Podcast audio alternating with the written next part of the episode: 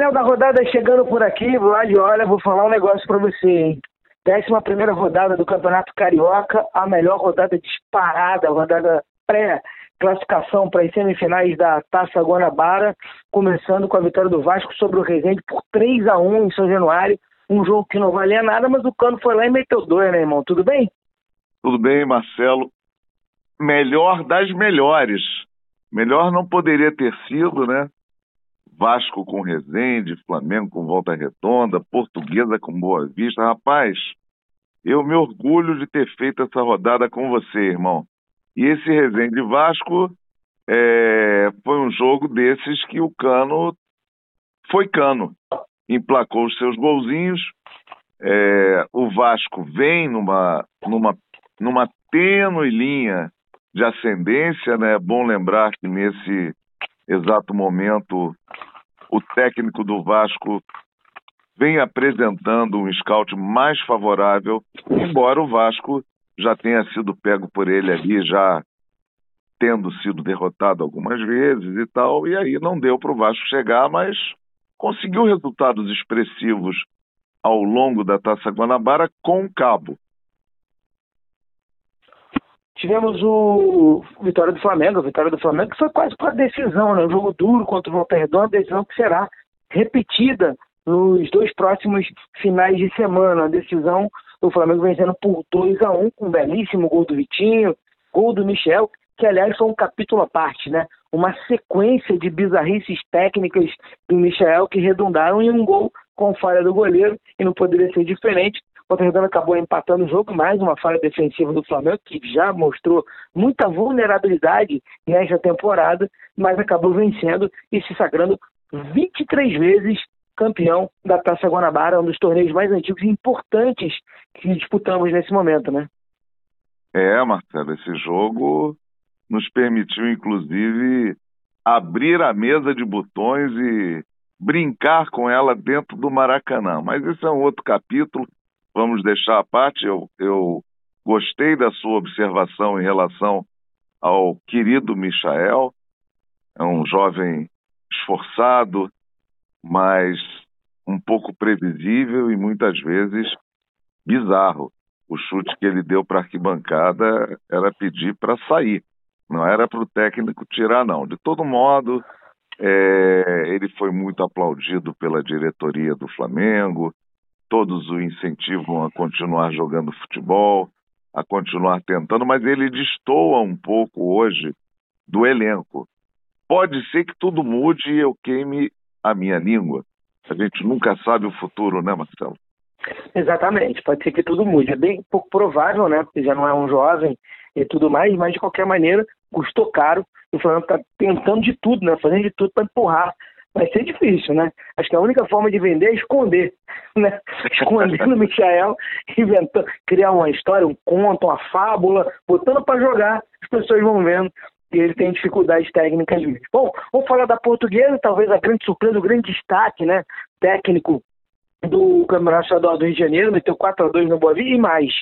Classificou bem, classificou tranquilo, vai pegar o Fluminense nas semifinais. É, a gente que acompanhou muitos jogos né, nesse campeonato estadual portuguesa foi realmente um ponto fora da curva, com bons jogadores, organização tática, enfim, um time que promete demais. Hoje estava acompanhando a preparação do, da portuguesa sub-20, o Campeonato Carioca de Juniores sub-20 vai começar na semana que vem a Portuguesa fez um jogo treino contra o Flamengo, encarou também no Sub-20.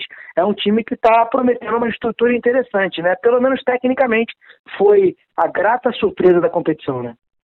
Foi, Marcelo. Desde a primeira rodada a gente veio assistindo a Portuguesa jogar e eu fico feliz.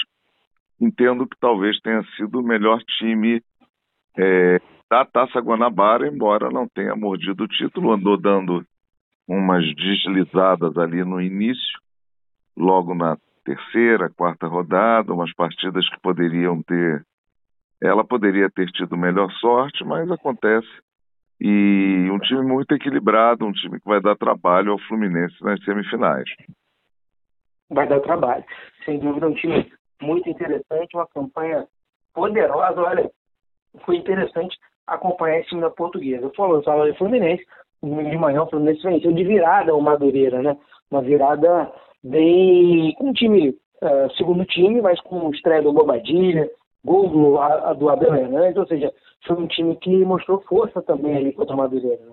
É, ele já se apresenta como um time com novas peças que serão úteis certamente ao longo das demais competições que o Fluminense precisa encarar. Então é bom talvez aproveitar a Taça Guanabara, as semifinais, esses eventos de menor é, peso na no bolso, digamos assim, né?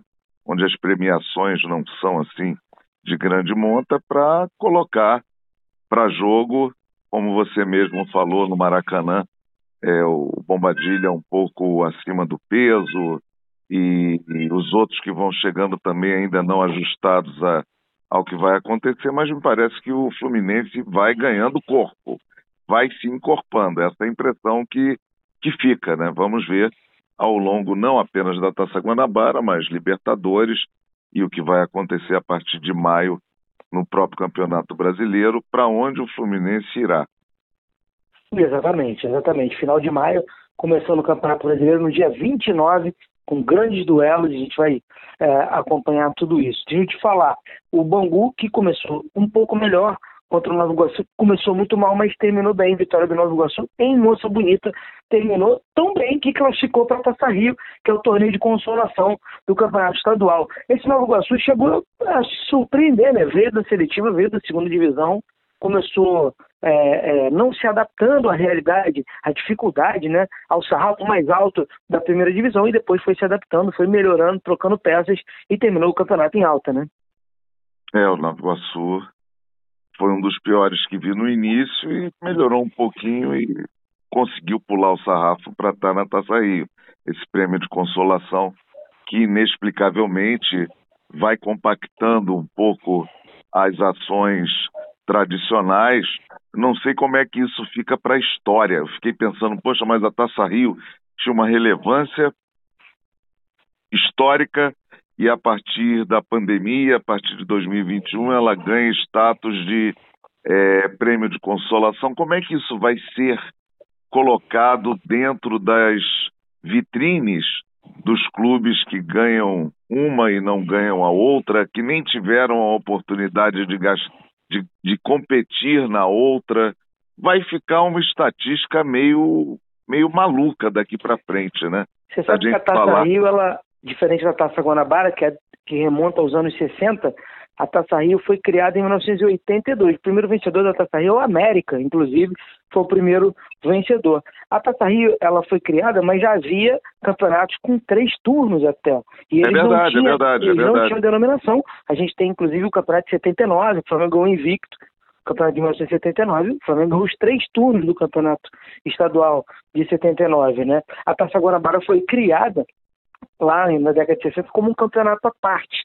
O campeonato ele era disputado até então por pontos corridos, né? Eram pontos até corridos. porque naquela época nós tínhamos o estado da Guanabara, né, Marcelo? Exatamente, porque até 74 tínhamos o estado da Guanabara. Então havia o campeonato, ele era só da Guanabara. O americano de Campos, o Goitacás, os times do interior, eles entraram só depois da fusão. Tanto que o americano foi duas décadas campeão do estado do Rio.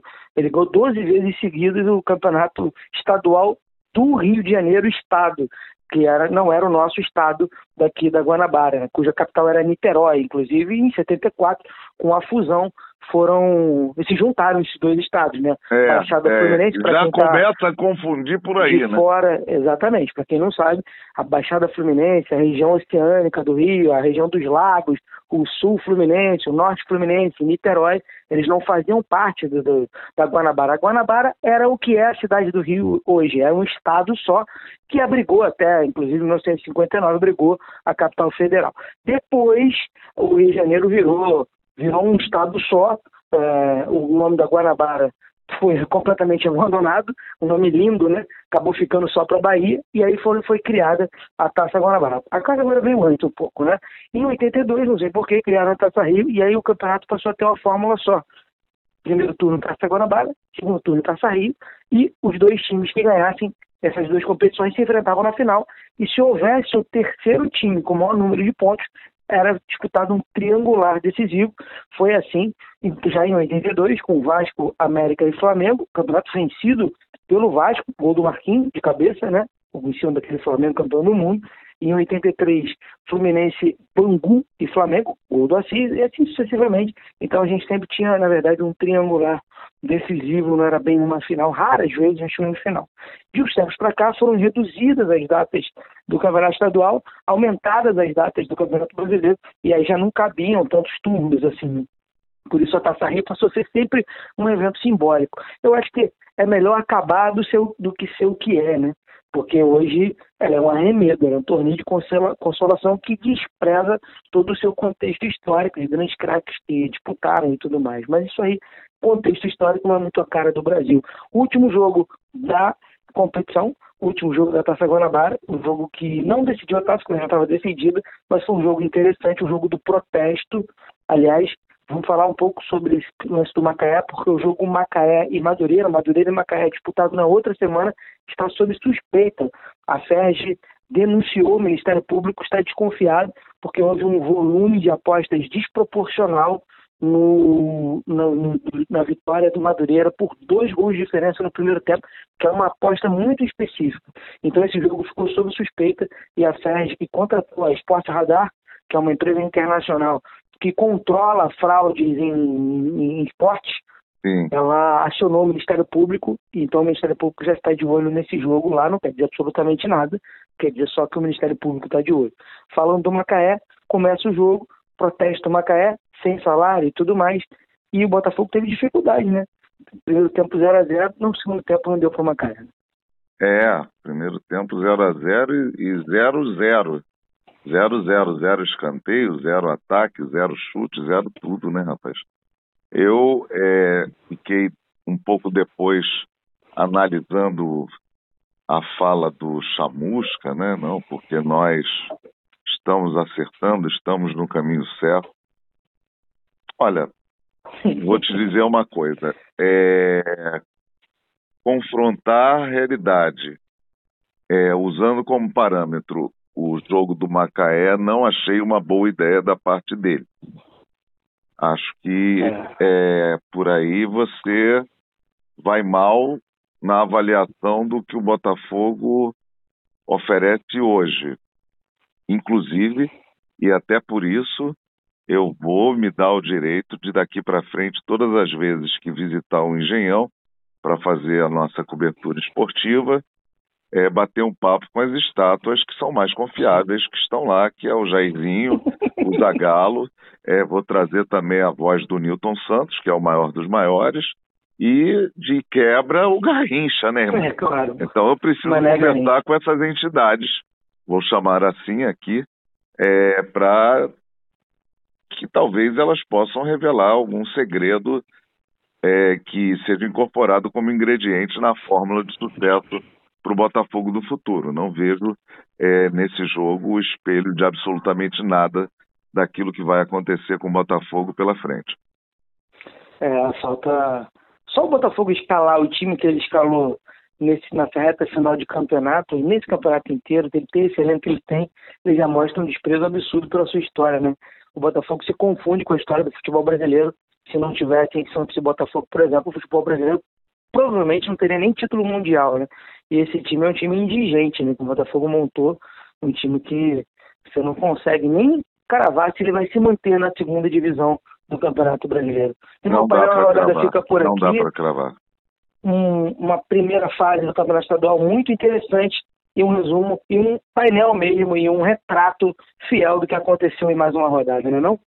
Marcelão, só me resta agradecer a profundidade do seu conhecimento e que nós possamos nos orgulhar desse painel da rodada que foi feito nessas 11 rodadas do, do nosso querido Rio de Janeiro e que um dia isso possa ser usado como elemento para se fazer história com seriedade. Eu diria que é o primeiro painel de muitos painéis, né? Primeiro painel Bom, de Vamos guardar esse segredo, vamos guardar esse segredo entre nós. A concorrência está de olho, irmão. É, é, já lançaram uns dois aí. Os é. dois já foram lançados aí pelos, pelos maiorais. Eu, Eu deixa essa cartinha na manga, esconde isso É, aí. Mas como, como dizia a portuguesa Rosa Mota, que foi campeã olímpica e ganhou a São Silvestre mais de cinco vezes, se não me engano, seis vezes, é dizer que isso aqui não é 100 metros, né? Isso aqui é maratona, né? Não adianta querer correr uma maratona, você tem que ter fôlego para correr uma maratona. E aí fica mais difícil, né? Irmão, você é um maratonista. Um abraço. Um abraço, tchau, tchau.